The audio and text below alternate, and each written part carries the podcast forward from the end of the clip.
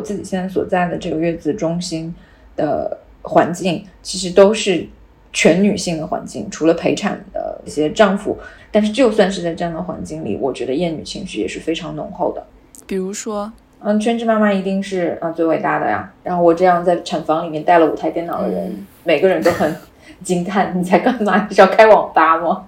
就是有一次我我很奇怪，我就在家里洗碗，我就洗着洗着碗的时候，我突然的一瞬间觉得自己的意识变成我妈妈的意识了，你知道吗？就觉得我妈妈洗碗也是那样的姿势。然后我洗碗也是那样的姿势，就是不知道为什么一下子就会觉得非常非常的恐惧。有一句歌词是“直到他的苦衷变成我的，他的仁慈也变成我的了”，然后认为说这是不同代际女性之间的和解和困境。但其实我觉得这没有和解，他的仁慈和他的苦衷变成你的，只是意味着你把上一代人的苦难或者是厌女情绪延续了下去。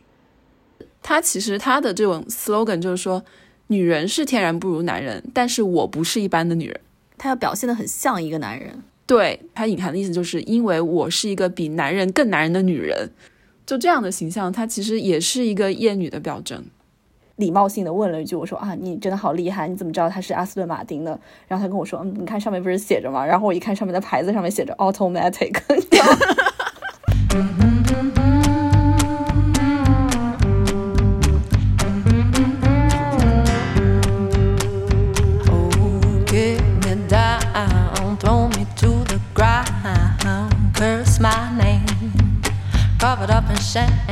Hello，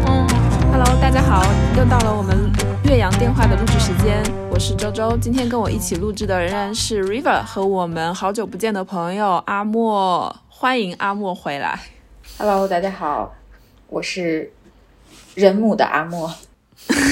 真的，现在已经是人母了。几周不见，现在有了新的身份，快来跟我们分享一下初为人母的各种复杂的心情。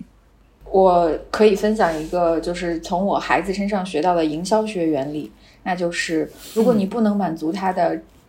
真正的需求的话，那么你耍任何花样都是没有用的。比如说，他就是想吃奶，然后你给他任何其他的东西，呃，关爱、拥抱、抚摸都是没有用的，他只想吃奶而已。虽然是你儿子，但听起来是一个 很难对付的爸爸哦。呃，对，因为他没有办法用语言表述他的需求，你只能靠猜猜这是不是甲方想要的，而且还不给我钱，而且我还要倒贴钱。看你头举手投足之间以及说话的音调里面都有一种母性，我不知道为什么，是不是因为太累的原因？呃，有可能吧，睡眠不足，严重睡眠不足。哎，那真的是感谢你，感谢你在百忙之中没有啊，我是这期节目，我也很迫切的需要一点别的事情来转移我现在的自我怀疑，然后我也需要一些类似于工作啊，或者和跟录播课这样的一些事情来告诉自己，哦，我原来不是一个废人，因为在当妈妈这件事情上，我真的很废。如果没有护士和月嫂帮忙，我觉得这个孩子可能就嗯，我该不知道怎么面对。怎么说呢？我到现在没有抱过他，就不敢，就觉得他那么小，然后就面对他我是手手足无措的，然后我也没有给他换过尿布，都是护士和月嫂在帮忙。对，那孩子爸爸呢？孩子爸爸比我精进一点的技能是，他会抱他，然后以及会给他拍嗝，然后我在旁边给他加油。我觉得挺好的呀，术业有专攻啊，你就负责生，他负责养。嗯啊，好主意。其实，当我知道他是男孩时，我有一点庆幸，因为我觉得如果生一个女孩，我会我会很难处理我和他的关系。不是因为我重男轻女，而是因为我一直在回想，说我跟我妈妈的关系，还有我身边的一些女性朋友跟他们的母亲之间的关系，真的太复杂了。就是我没有办法想象，说我生了一个女儿，而她讨厌我，或者我生了一个女儿，我讨厌她。我没有办法想象，但其实这是我身边的很多已经当了妈妈的女生和他们自己的妈妈之间的关系。然后我也是因为在上野千鹤子那本《厌女》的这本书里面看到了母女之间的这个关系，然后也在反思说，为什么万一我的小孩如果是一个女孩的话，我会有这样的想法。所以啊，我很想和大家探讨一下厌女这个话题。好啊，那我们今天就来讨论一下厌女这个话题。但我觉得很神奇的是，你是把厌女这个话题应用在了母女的关系之中。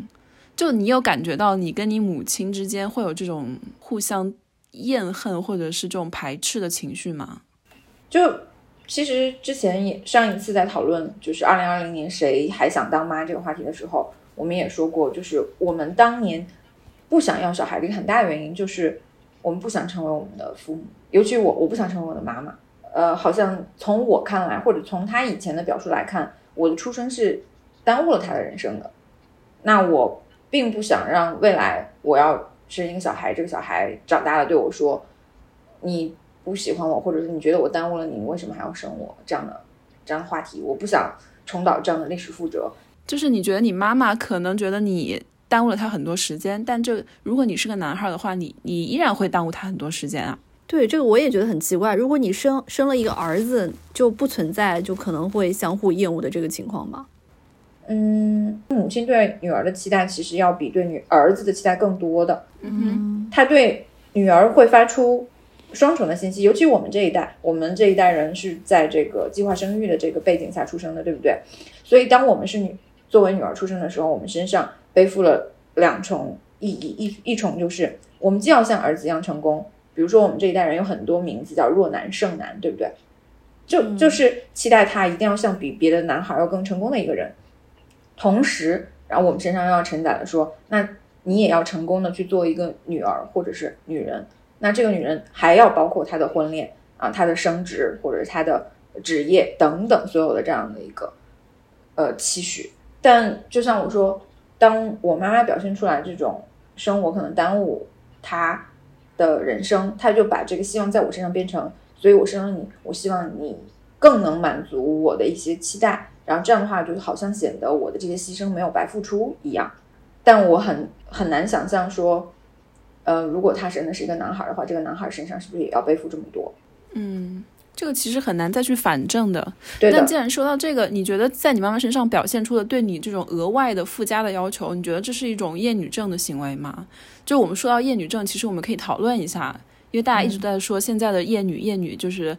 到处在刮厌女之风。那到底什么行为算是厌女呢？我觉得我自己对厌女的这个认知是有一点慢慢的变得敏感的。就比如以前，我觉得厌女可能就是对女性的贬损或者物化这种情况，这种这种贬损可能是非常直接的，就行为是很好辨认的。就比如说语言上打击你啊，或者家暴啊，或者荡妇羞辱啊这种情况。但是我现在自己慢慢的就可能整个男权的框架下，整个社会氛围就是厌女的，就是我从小在这个框架下长大，其实我很难不被这个这个框架去影响。就比如说以前一些很听起来是可能是对女性非常友好的话，但我现在会觉得说，哎，这是不是可能也是厌女的？就比如说是。女儿就是要被捧在手心养大的，就我觉得他这个是不是隐含的一层含义，就是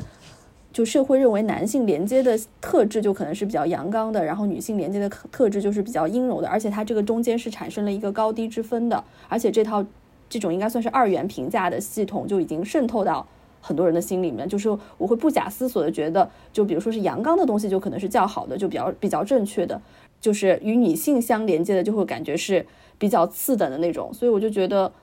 很多我以前认为可能是对女性非常友好的话，我现在都会有一种反思，说，哎，那他是不是其实就是背后有一种厌女的意思？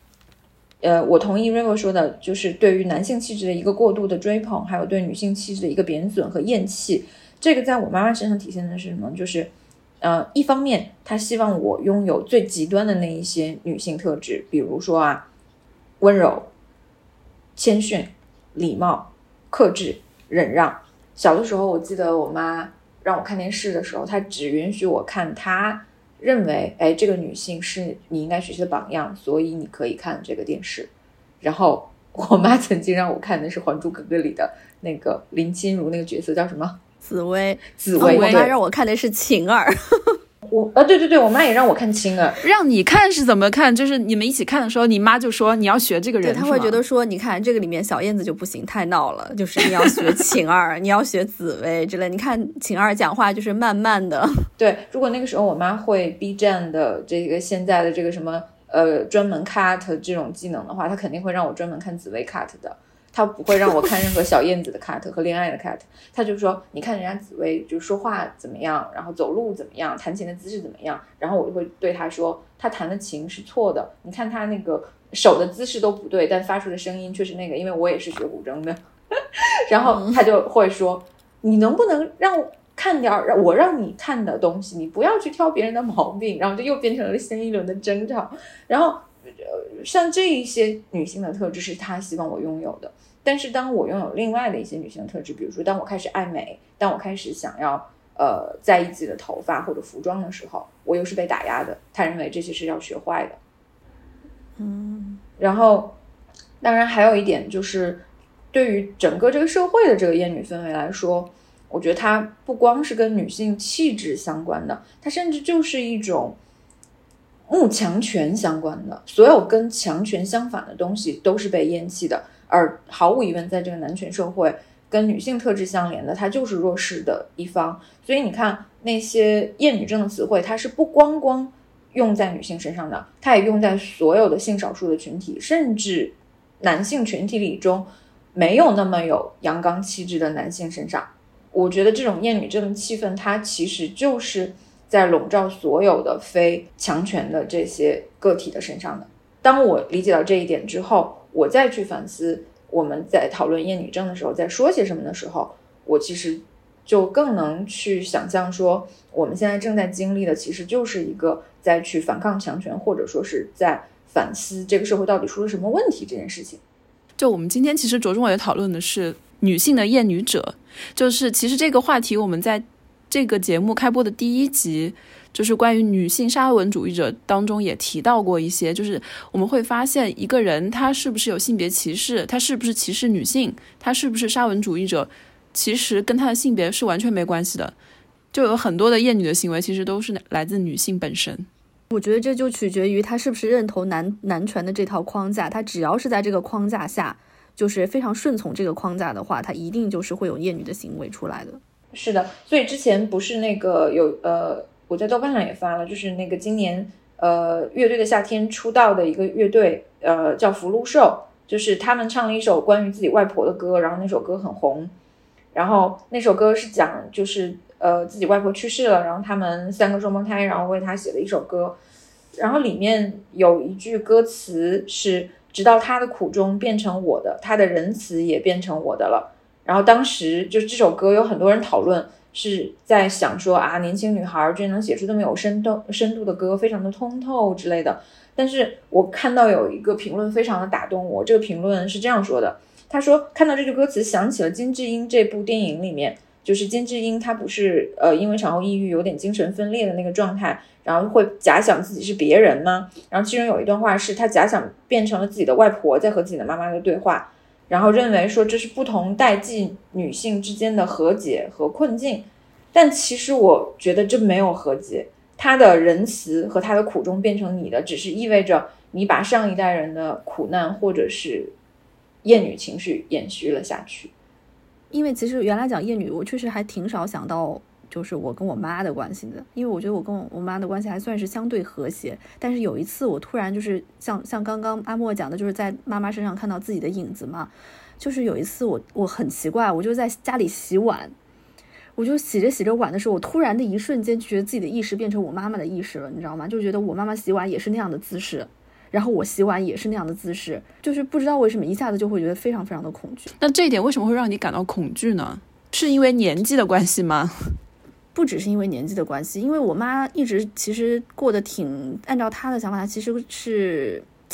她从小就是让我会感觉到她为了我牺牲了很多啊，就是她是过得相对隐忍的，相对就是对很多苦，她是需要自己去承担，然后不想让我或者我爸去承担很多，在按照她的说法是这样子的嘛，所以我经常看到她有一种。不知道为什么会一又觉得有一点怜悯，然后又觉得有一点怒其不争的那种感觉。然后当我在洗碗的时候，我一瞬间觉得我跟我妈洗碗的姿势是一模一样的。然后你就会觉得这好像是一个象征，你就很怕变成像你妈妈那样，就是认为自己为家庭牺牲了很多，却没有得到应有的报答的那样的一个女性形象。对我就会形，别觉得自己变成很隐忍，然后很忍辱负重这样的一个形象，就会觉得自有种自怜的情绪出来。哇，这个还挺微妙的。嗯，说到这里也很好笑，就是包括看那个韩剧的那个呃产后调理院，还有我自己现在所在的这个月子中心的环境，其实都是全女性的环境，除了陪产的陪呃陪妈妈在房间的这些丈夫，但是就算是在这样的环境里，我觉得厌女情绪也是非常浓厚的。怎么说呢？呃，举例子，呃，纯母乳的妈妈和喂配方奶粉的妈妈。和混合喂养的妈妈之间也是会有互相的这个，不能说是鄙视，但至少会有那种互相 diss 的情绪会在的。比如说纯母乳的妈妈可能会倾向于认为喂配方奶的妈妈是不能吃苦的，或者说自私的；然后喂配方奶的妈妈可能会认为喂母乳的妈妈是呃逞能的，或者说是传统的未开化的。就是大家可能表面上维持和平，但其实一定是会有这样的评判在的。而这些评判里面最重要的问题，就是所有的养育问题都是妈妈们的，爸爸们仍然是隐身的。大家只是在互相厌恶中，然后让自己有坚持自己的养育方式的动力。我不知道这样说你们能不能感受到这种诡异的气氛？你是作为你是纯母乳喂养吗？然后你是怎么体会到其他的，比如说在喂配方奶那些妈妈会有对你放把你放到另外一个目录里面吗？嗯，会有，因为比如说有医生查房的时候会跑过来拍拍我的肩说：“嗯，你很伟大。”就是 我就会觉得我我没有什么伟大，我只是没有做功课，我不知道该给孩子买什么样的配方奶，而碰巧我有母乳而已。这这只是我的一个真实的状况，还有就是，你是人生中第一次被人形容为伟大。对，是的，只是单纯因为你的奶水充足。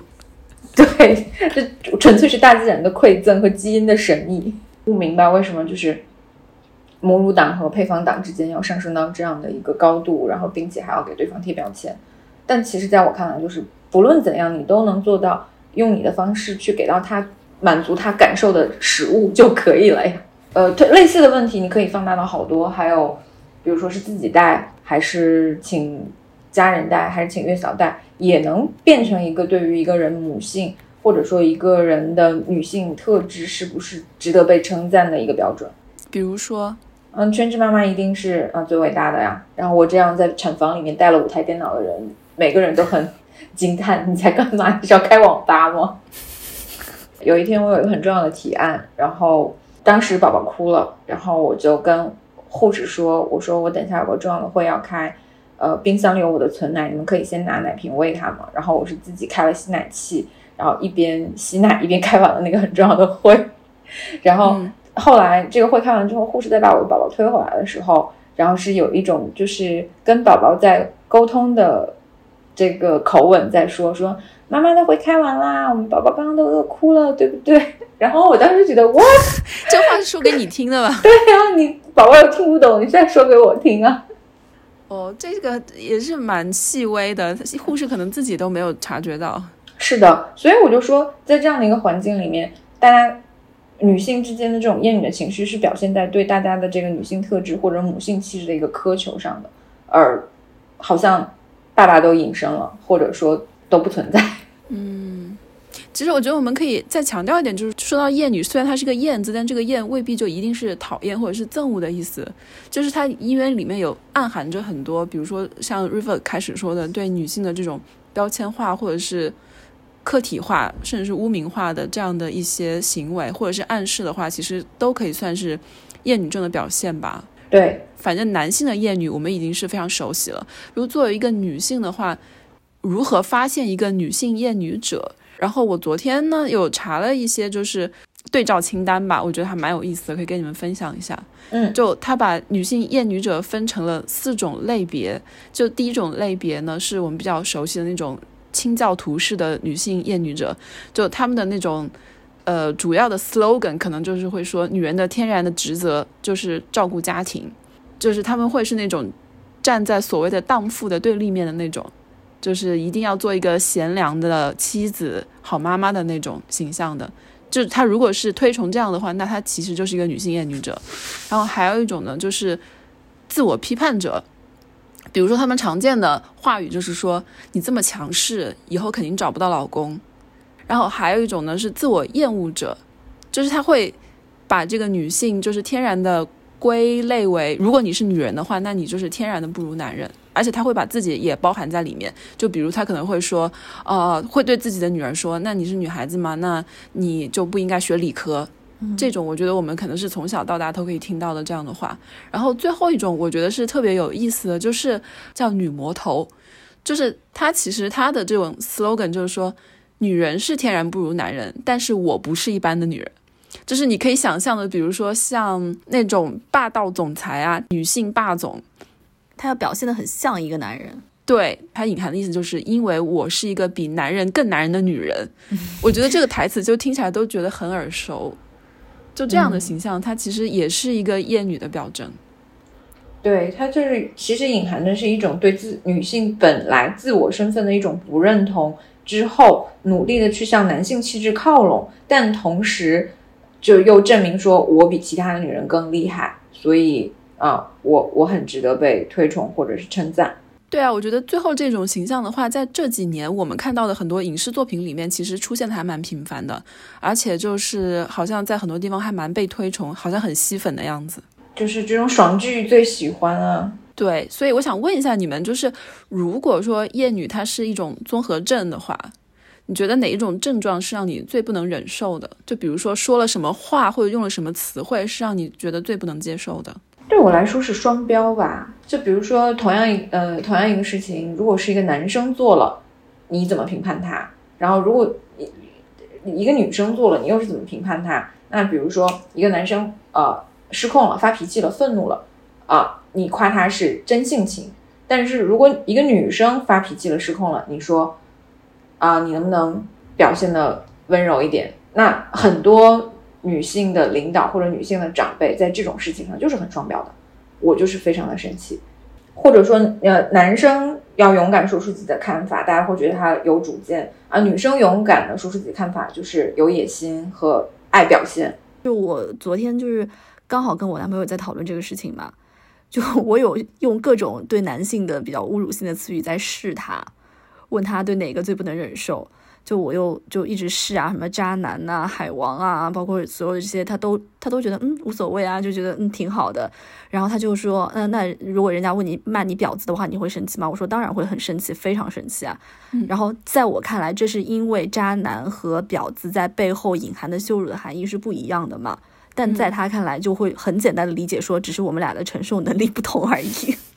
思想跟语言是相携而行的，就是你在讲出这一套语言的时候，其实看它看似看似是一个简单的语言，但它背后一定是有一套非常完整的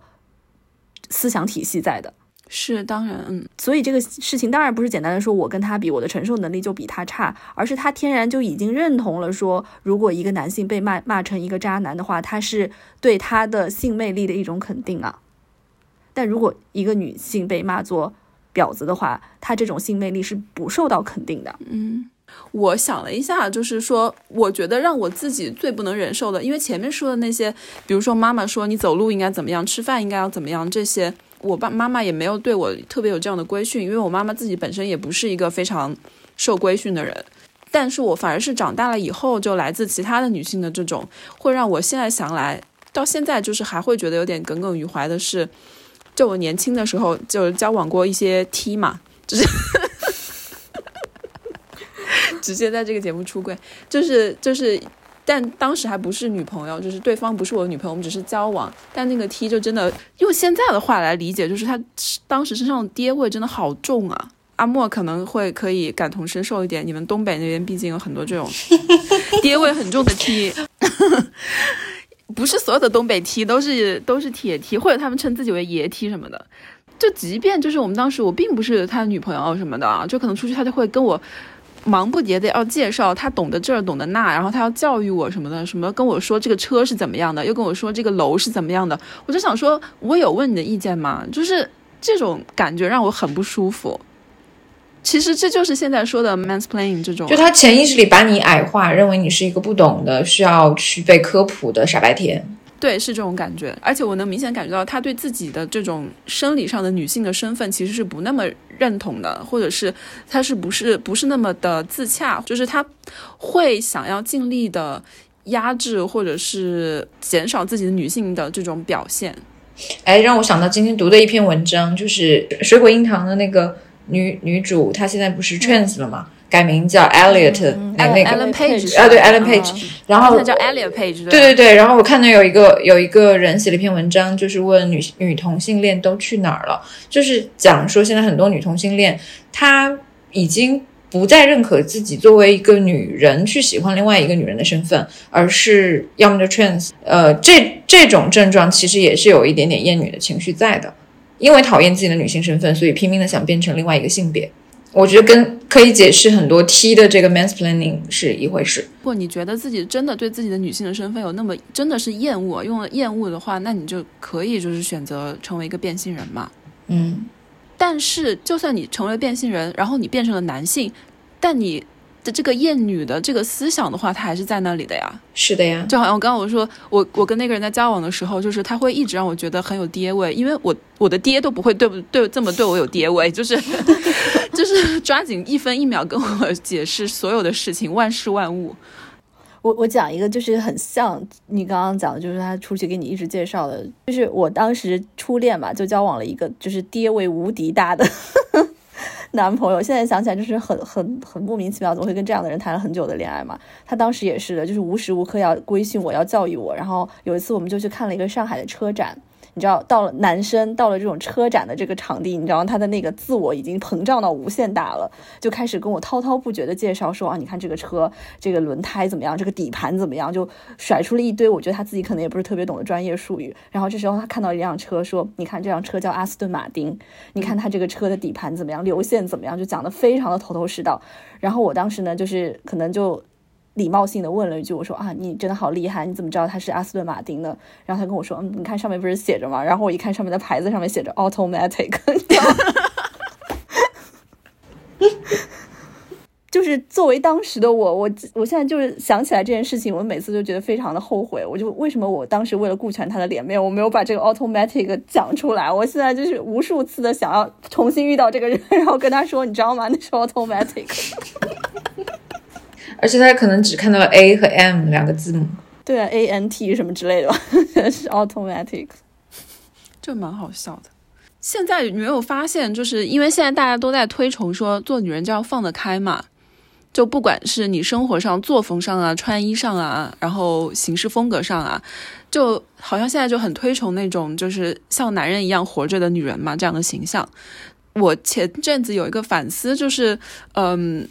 我们本来，我跟我男朋友本来就是想预计今年春天的时候，本来我们想去那个布达佩斯旅游的。然后布达佩斯呢，它其实是欧洲的一个性产业非常发达的城市。然后当时我们在做这个旅行计划的时候，我就想说，那我们一定要去那个脱衣舞俱乐部看一下，因为很想去。然后他就问我，他说：“那你确定你如果跟我一起去的话，我们一起去，你不会觉得难堪啊，或者是觉得不舒服啊什么的吗？”我第一反应当时是说。当然 OK 啊，去就是 Street Club 有什么好那个的。然后，但我后来又想了一下，特别是就看到很多这种在欧洲色情产业的这种报告以后，就是其实这些性工作者或者是这些脱衣舞娘，他们的这个工作待遇其实很差的，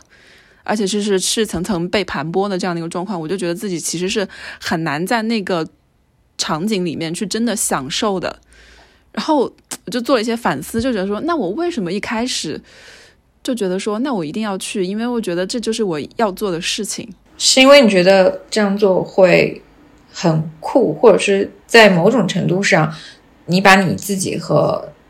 那些男人放在了一个观赏者的位置，会让你跳脱出来自己曾经作为被观赏者的那个被动。嗯，我觉得可能第一层的想法就是觉得说。嗯，好像说一般的那个，一般来说那个地方是女性不能去或者是不适合去的，因为很多地方它都就就叫 gentleman club 吧，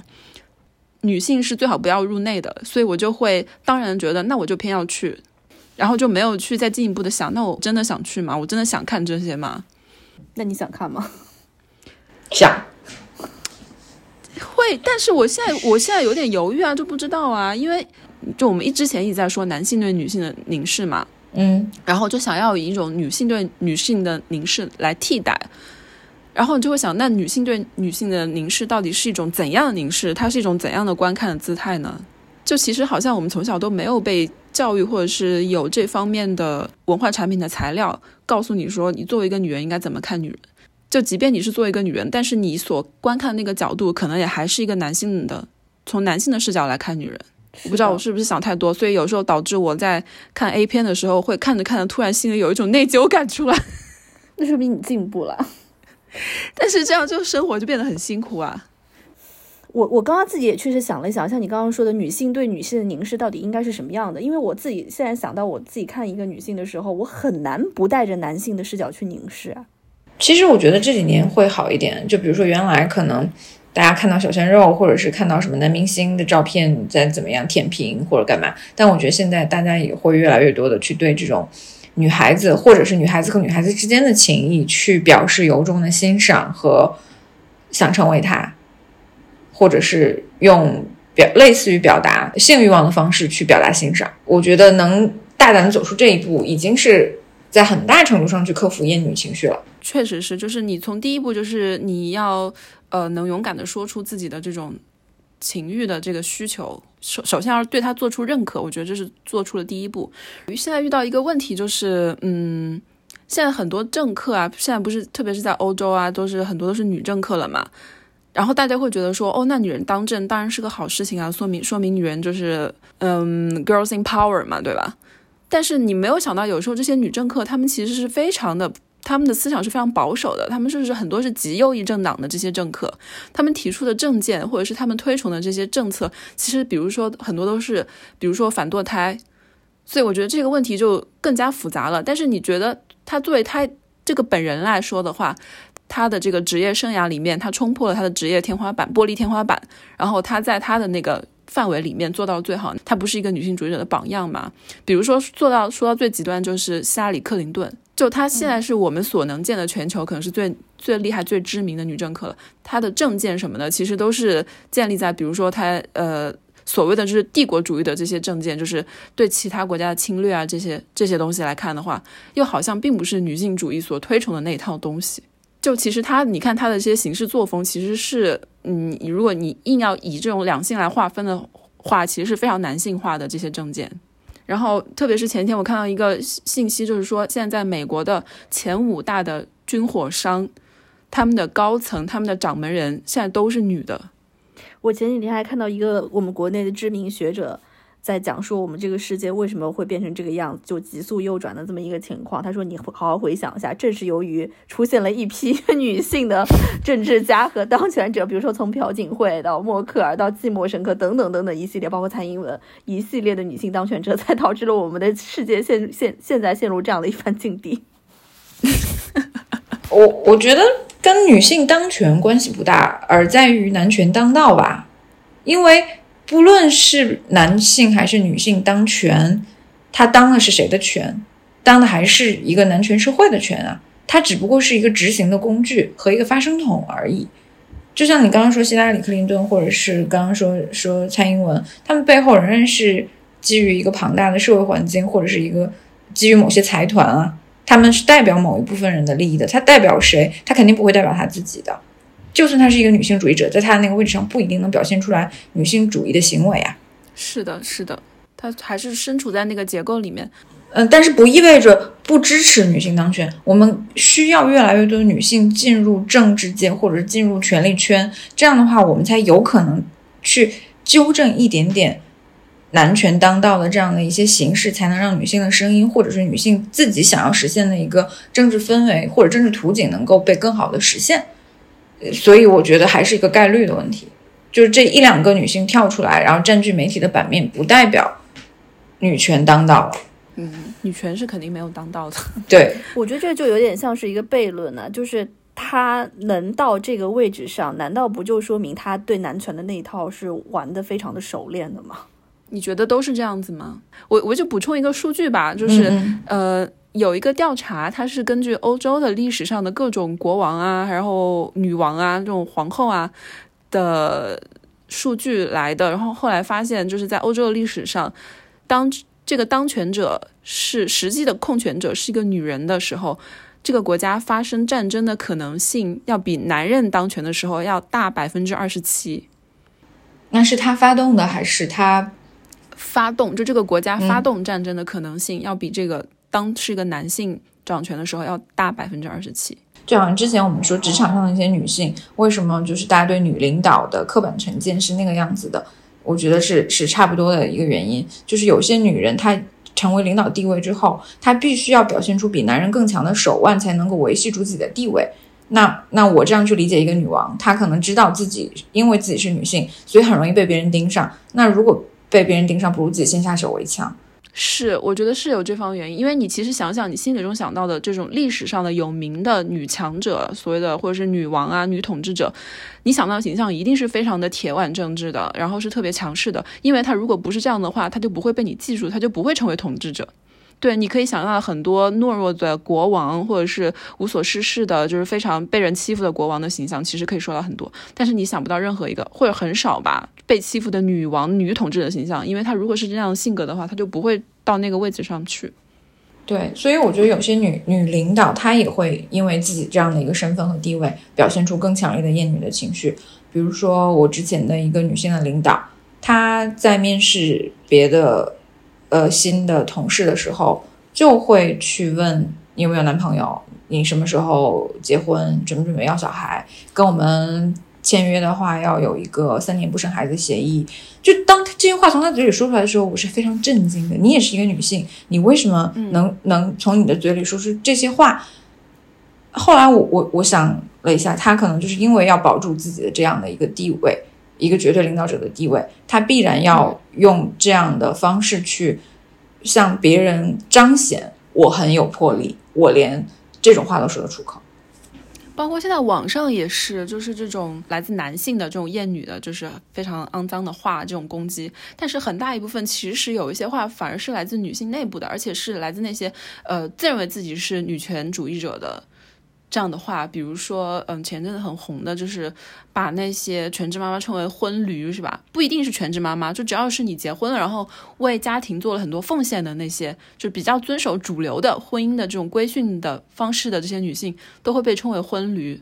我不知道你们怎么看这个词？对我现在已经看到，就是在豆瓣首页和微博首页有一波。原来我也会互相关注、转发、点赞的友邻或者是朋友，变成了就是提及已婚女性就称之为“婚驴”的这样的一群人。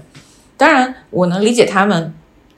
是因为对于婚育这件事情，在中国社会本身就是对女性的剥削，他们是出于这样的恐惧或者是一种警醒，所以要刻意的去夸大这个事情对女性的影响。但是。一味的去把所有的人一视同仁的称为婚驴，又让我觉得这本身又是走向了一个厌女的方向，因为他们又模糊了在这个问题中要去改变的真正的东西，比如说呃男权社会对女性的剥削，他们的攻击的苗头又放在了女性的身上。其实我被称为婚驴的时候，我是没有任何。感觉的，就虽然它是一个厌女的词汇，有人骂你是婚驴，对对对对对，但但我是没有任何感觉的，我我我会觉得说这是我的选择，你们骂我也好，或者将来我自己承担它可能给我带来的风险和后果也好，这是我自己选择的，而且你要真正做出改变的话，不是靠你发明一个词汇去描述一部分弱势群体就能改变的呀。而而且会让我觉得说，现在就是在女人内部，就现在我们的这种所谓的社会讨论的空间，我感觉是越来越狭窄。但是我会觉得说，内部的分裂现在是越来越激烈的。就是你是结没结婚呢，他也可以把你这样分开。你结了婚就是婚驴，然后你结了婚以后呢，你有没有生孩子？如果生了孩子，又会说你是什么？有有个有个另外的词来羞辱你。然后你生了孩子以后，如果你是呃全职妈妈，然后又有另外一个词来羞辱你。而且这些羞辱。发起人其实都是女性，对，但但我觉得就是这种内部的分化，其实也是证明对男权的瓦解。我在这件事情上反而相对乐观，因为韩国已经也有这一波，就是反婚反育，以不婚不育来对抗韩国现在社会的性别不平等的一个一个群体吧。那我们的现在就是把所有婚育的人去污名化的这样的一部分极端的群体，他们在做的事情其实也是。在自立门户的去对抗这个男权社会，只不过是以这样的一个方式。那如果说，呃，男权是一股不可违抗的力量，然后我们实在拧不成一股力量的话，那我们分散成若干种力量去对抗这社会，也不失为一个可能的方式吧。所以我觉得他们如果能觉得这种方式他们自己可以自洽，然后并且也没有造成什么实质性的伤害或者是呃损失的话，那我觉得也未尝不可。反正只要能够，呃，敌人的敌人就是朋友，对。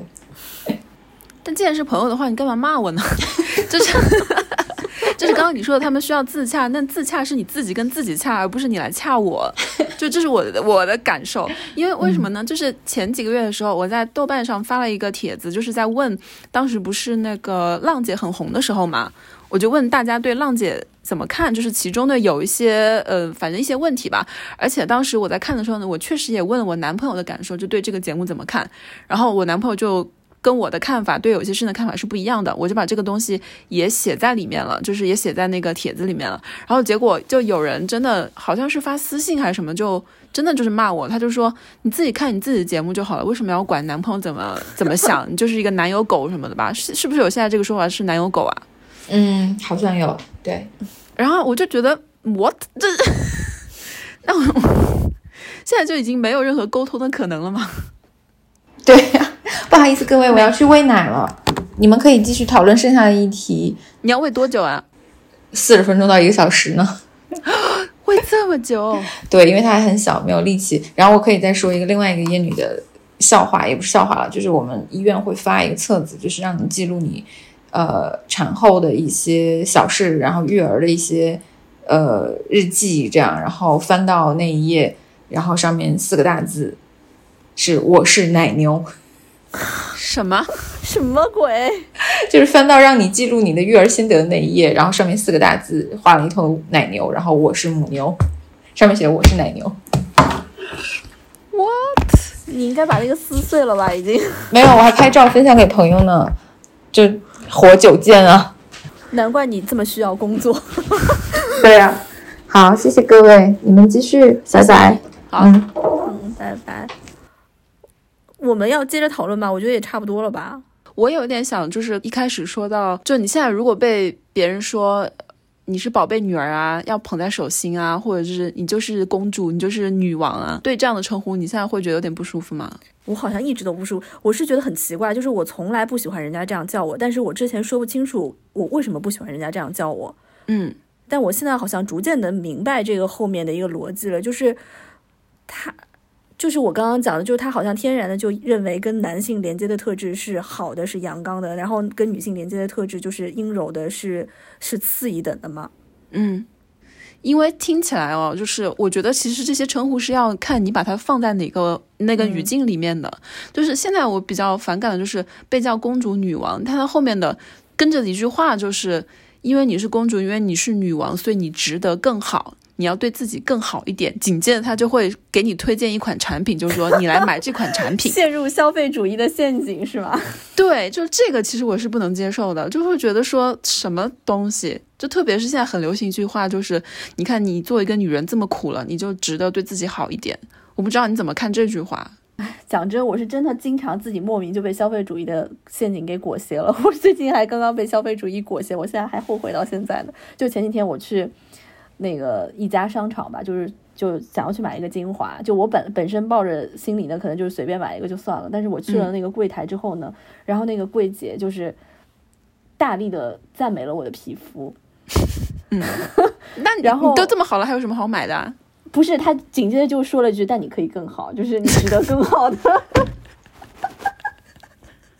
他就会讲说，你知道，你看过《浪姐》里面那个宁静嘛？他就送给了那个其他的姐姐每人一套这样的东西。你说做女人就应该对自己更好，你知道，类似于这样的话，我也不知道怎么回事，就在那个 那个环境下，我就莫名其妙就被裹挟进去，然后我就花了四千五百块钱买了一瓶三十毫升的精华。天哪，我知道宁静送那个很大瓶要一万多呢。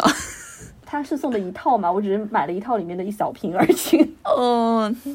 然后你买完会后悔啊？后悔到现在啊？为什么呀？因为用用完之后，用完之后我也没有觉得 我对自己更好，反而还多长了两颗痘痘，我就很生气。所以就是这样的话，就是把你先捧到一个女王，但既然是女王，你的脸怎么可能会会有瑕疵呢？如果你是个公主的话，你怎么可能有黑眼圈呢？啊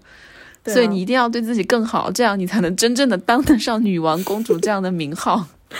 对，就是很容易被这些话术裹挟。对啊，然后我觉得这其实也是一种厌女的情绪在里面啊。就是她这个厌女，并不是说我就是讨厌作为一个女人，而是说你如果是个女人，就一定要美丽漂亮，要光鲜亮丽。我觉得这也是一种非常的而，且要永远年轻。对对，这就是一种非常厌女的一种行为。所以说啊，就是厌女这种特质，就是你不自觉的就会突然冒出来，就是有的时候你你自己没有意识到，但你事后就会很后悔。如果当时清醒点，或者没有那么厌女，可能这一切就可以避免了。那你现在有在看什么，在追什么剧吗？这几年不是很红，所谓的什么大女主戏嘛？我前几天刚刚看了一部最近还 Netflix 挺红的那个美剧叫《后羿弃兵》嘛，嗯，它其实也是一个很大女主的戏。好多人在推荐，但我没看。我就是很多人推荐之后，我就怀抱着非常高的期待嘛。但是我看到后面，我就是还是觉得有点生气，就是所有就是这个女主一路的成长，全都是倚仗各种各样的男性，你知道吗？真的吗？连王菲也是这样拍的吗？就是她一开始学这个棋艺，就是跟她一个就是孤儿院里面的一个就是工人吧，一个男性的工人，就是跟他学的棋，然后他一路战胜了各种男性，因为当时那个我那个国际象棋本身就是一个很男性的运动嘛，很男性的一个技艺，然后所以他是一路战胜了各种男性，然后把一些呃男性变成了逐渐。就是跟跟对方交往，然后对方又变成了被变变成他的手下败将，然后他一步一步就是踩着各种男性的尸体登上了女王的宝座，就是有一种这样的感觉。然后最后一场最后一场戏的时候，这个女主就是去下了她历来的一个宿敌，就是俄罗斯的一个棋手嘛。嗯，然后结果她还有个背景，就是她当年所有被她打败的那一些男性全都聚集在一起，在在背后变成她的那个像是。智囊团嘛，智囊团一样帮他想各种各样的招，你知道吗？最后那个男，最后那个女王终于战胜了他历来的对手，然后登顶，这样。你不觉得听起来就是一个跟杨幂、跟还有赵丽颖他们这种人会会去演的什么《楚乔传》这种，还有是是是是是，所以我觉得虽然他当然拍的是很精致，各种画面啊、什么配音啊、配乐啊什么的都很精良，制作当然是很精良，但是你不觉得他背后的一个整个内核和逻辑还是非常的所谓大女主吗？嗯，大女主也不是什么贬义词，但是反正我是听了，然后听了一个一些介绍，说这个故事它其实是有原型，但这个原型它其实是个男的，然后是他们为了拍这个片子，然后把这个故事的主角改成了女的，然后我就觉得说这也太投机了吧。我是听到说有这个原型，她是一个女的，但她从来没有在一个男性的，就是比赛里面赢过男性，她赢的只是一个就是女性的一个比赛。我听到是有这样的说法。嗯，总之这个剧就让我有一种居心不良的感觉，对，很投机。然后还有一个前几年很红的，就是那个叫麦瑟尔夫人嘛，其实当时也算是个大女主，但是我也是看到第二季的时候，我就觉得越看越越不对。嗯，她作为一个中产阶级的这样一个少妇的形象，就是她的成功就是来的太轻松、太简单了。她其实就是一个从头到尾衣食无忧的一个女性形象嘛，可以说是小公主所谓的。嗯，然后。特别是他当中呢，出现了一个跟他作为相对应的，就是他的经纪人，就那个嗯女性，你记得吗？好像叫 Susie 还是 Susan 的那个那个那个人，嗯嗯，我觉得那个角色其实很有意思，因为他是完全他是在各种这种脱口秀俱乐部里面摸爬滚打很多年，然后他想要成成立自己，他想要签下这个麦瑟尔夫人，他想要和他干一番事业，其实他才是站在麦瑟尔夫人后面那个真正的女人嘛。而且他的生活状况、生活环境也是非常感觉每天都不知道去哪里找下一餐的这样的一个这样一个人。我觉得他的故事其实是比麦瑟尔夫人要精彩很多了，但是他就在里面只是个配角。我在第二季的时候，我反而很喜欢麦瑟尔夫人她的妈妈的那个故事。嗯，你就记得她原来是一个非常保守的犹太人家庭，就可能去，呃，就是靠算塔罗牌去预知这个自己的应该怎么走，嗯就是很保守、很保守的一个母亲。然后她最后跟她的父亲去了那个法国之后。就完全不一样，他那个他那个妈妈就各种去那个艺术院校学艺术，然后他爸爸反而就变成了一个在家里面的人。我觉得这个转化，我当时会觉得很有意思啊。嗯，因为我觉得这个人他其实是有点悬空的，就是这个角色本身啊，他如果真的发生在这个年代，我不相信他真的会这么顺遂。就是而且讲真，他笑话也没有那么好笑，他怎么可能就是第一次上台哇就全部人为他疯狂，然后就一次一次更疯狂？所以我觉得是他那个经纪人的故事会让我觉得更真实一点。就是嗯更加能够让我觉得，嗯，这是在那个年代一个女性她想要获得一番事业成就会遭遇的一些困难，是很真实的。嗯是最近现在比较红的一些在中国的剧是什么？今年红的就是《三十而已》嘛。哦，对对对，三十而已。我上一部看的国产剧应该就是《三十而已》了。嗯，那你觉得像那个叫顾佳那个角色，她是一个大女主吗？我觉得她的她她是一个独立女性，但是我觉得她所有碰到的问题也都是往爽文的方式走的，就是有点脱离现实的。就比如说，她有一个好像她的儿子被她就是儿子同学的妈妈去去欺负了，嗯，她真的可以当场就反手打那个人一个巴掌。直接就是就展现了他什么跆拳道几段的那种高高强的武力，就直接把人家打到满地找牙的那种状态。就嗯真实生活中不可能会出现这样的情况，就还是一个非常悬浮的一个独立女性的形象。我看到了一些很多片段嘛，宣传片段其实都是在她跟那个呃她老公的婚外恋者林有有是吧？嗯，他怎么把嗯林有有逗走的，怎么逗小三的这样的一个形象，其实这也很神奇。我们不是，我记得很多年前大家就在讨论说。当街打小三该不该是吧？这样的一个话题，你不觉得是大概 十五年前、二十年前讨论的话题？嗯，但现在反而大家又一窝蜂的全都感觉大家说就应该打小三就应该打。我想说 what？这不是二十年前就应该讨已经讨论过了，说小三不应该打吗？我之前有看到那个编剧他出来有讲这个事情，就他其实很竭力的去避免这个打小三这个情节了，就是他已经让这个林有对小三的态度跟以往的对小三的态度有那么一点微妙的区别，就以往就可能。男性在其中是完全隐身的状态，没有人会去责怪这个男性。但现在这个、这个顾顾佳演的那个角色，他第一他第一去责怪的人不是那个林有，他第一个去面对的人不是林有，是她的老公嘛，就是那个许幻山，他是。表现的对他是极度的失望，他是觉得他是在这个出轨方占有一个非常大的责任的。后来那个编剧就有说，我知道观众一定是想要看那个顾佳打那个巴掌，所以他他为了让顾佳既显得又是那种现代的独立女性，她不会去责怪完全的去责怪这个小三，他认为自己的丈夫是有很大的责任的，所以他就给出了一个很牵强的理由，就是这个林有有她去伤害了她的儿子。嗯，他是等于是为了儿子去把这个这个巴掌打下去的，他不是为了林有有是他的小三去打了这个巴掌。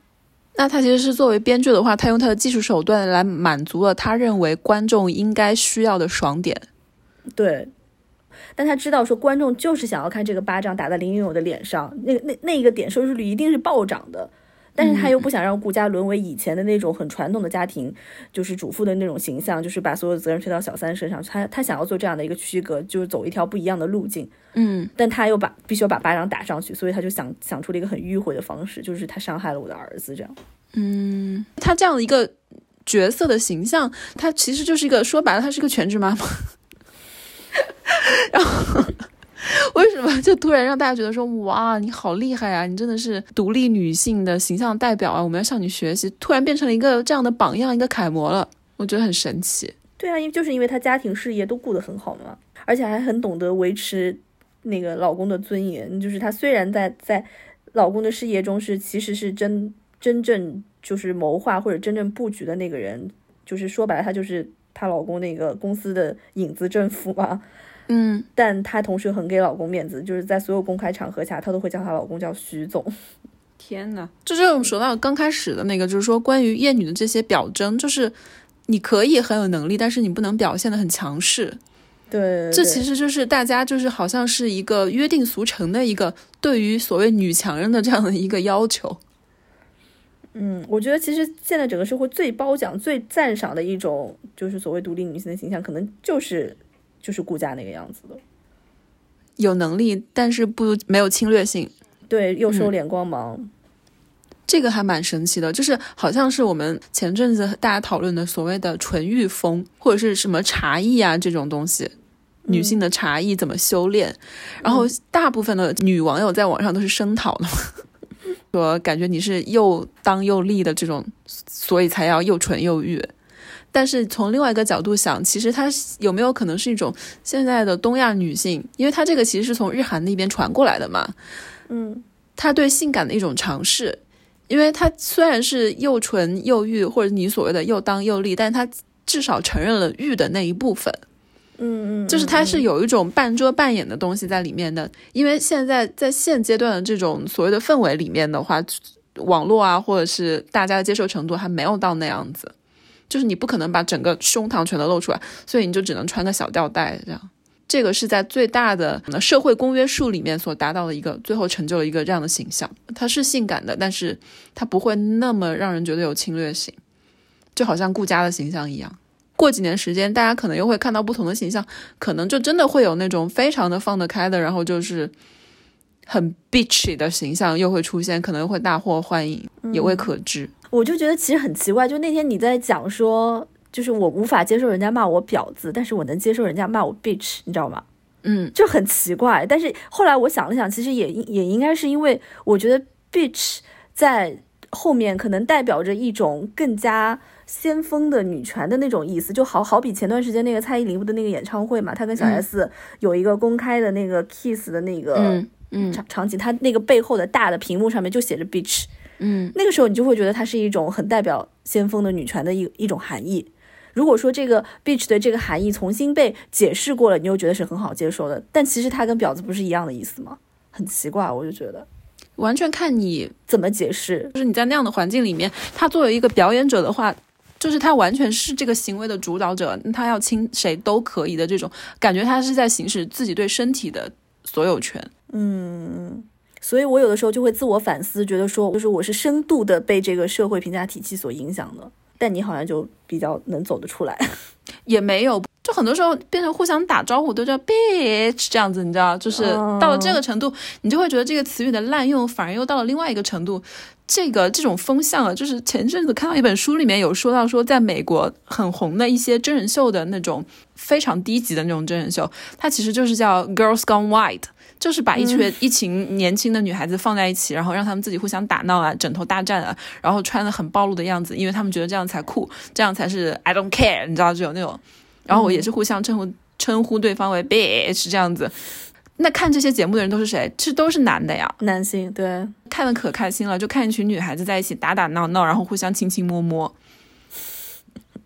嗯，可以说他不小心就会变成一个陷阱吧。嗯。所以我还要考虑一下，我到底要不要去脱衣舞俱乐部 看表演？我是真的想去吗？我是真的想去吗？还是因为其他的原因我才想去？说明你的人性那一面被唤醒了，你就觉得你去看这样这场表演是不道德的吗？但是这种不道德又不是那种觉得说哦，我看着女性脱衣服觉得不道德的不道德。对啊，是是一种就像出于无产阶级姐妹情谊的，对对对对，不对，是。所以大家都各有各的困扰，嗯，我觉得阿莫也蛮难的，但是我觉得他他比比我要自洽很多，就是他的整个行为跟他的思想是非常统一了，已经。怎么说？